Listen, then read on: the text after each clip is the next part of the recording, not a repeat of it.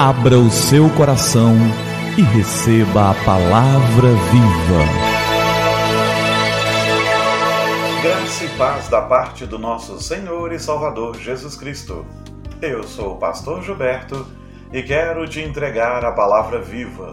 E o nosso tema de hoje é nós. Nós bebemos demais, gastamos sem critério, dirigimos rápido demais, ficamos acordados até muito mais tarde, acordamos muito cansados, lemos muito pouco, assistimos TV demais e raramente estamos com Deus. Raramente temos uma vida devocional. Multiplicamos nossos bens, mas reduzimos nossos valores. Nós falamos demais, amamos raramente, odiamos frequentemente. Aprendemos a sobreviver, mas não a viver.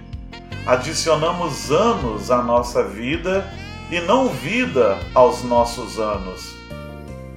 Fomos e voltamos à lua, mas temos dificuldades em cruzar a rua e encontrar um novo vizinho. Conquistamos o espaço, mas não o nosso próprio espaço. Fizemos muitas coisas maiores, mas pouquíssimas melhores. Limpamos o ar, mas poluímos a alma. Dominamos o átomo, mas não o nosso preconceito. Escrevemos mais, mas aprendemos menos. Planejamos mais, mas realizamos menos. Aprendemos a nos apressar e não a esperar. Construímos mais computadores para armazenar mais informações, produzir mais cópias do que nunca, mas nos comunicamos de verdade cada vez menos. Estamos na era do fast food e da digestão lenta, do homem grande de caráter pequeno, lucros acentuados e relações vazias. Essa é a era de dois empregos, vários divórcios, casas chiques e lares despedaçados. Essa é a era das viagens rápidas, fraldas e moral descartáveis, dos cérebros ocos e das pílulas mágicas. Um momento de muita coisa na vitrine e muito pouco na dispensa. Como foi que chegamos a esse ponto? O apóstolo Paulo nos mostra o caminho em Romanos, capítulo 1, versos 18 a 23. E ele diz: Portanto, a ira de Deus é revelada dos céus contra toda a impiedade e injustiça dos homens que suprimem a verdade pela injustiça.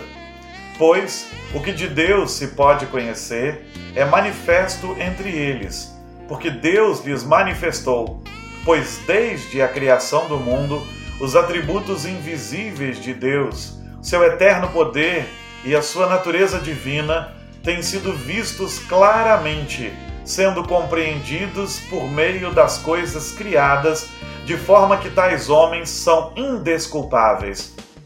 Porque, tendo conhecido a Deus, não o glorificaram como Deus, nem lhe renderam graças, mas os seus pensamentos tornaram-se fúteis e o coração insensato deles obscureceu-se. Dizendo-se sábios, tornaram-se loucos e trocaram a glória do Deus imortal por imagens feitas segundo a semelhança do homem mortal, bem como de pássaros, quadrúpedes e répteis. E isso explica por que estamos onde estamos.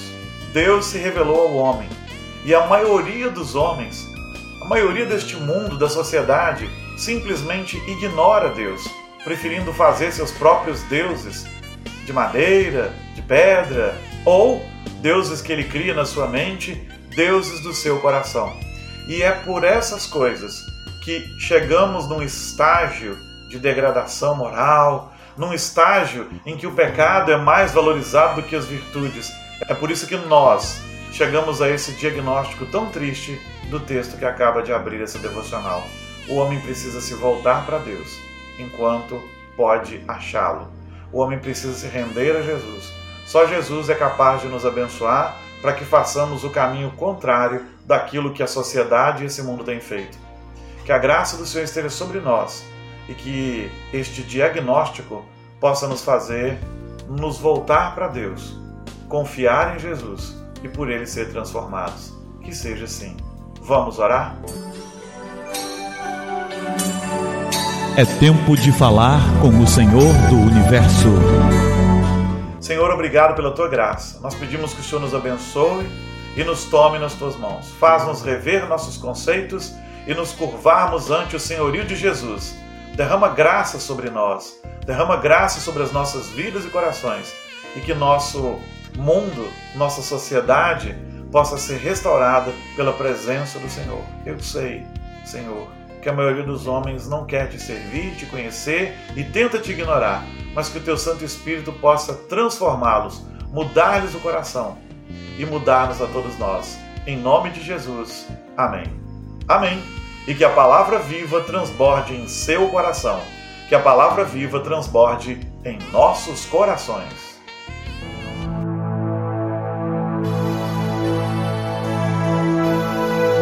Abra o seu coração e receba a palavra viva.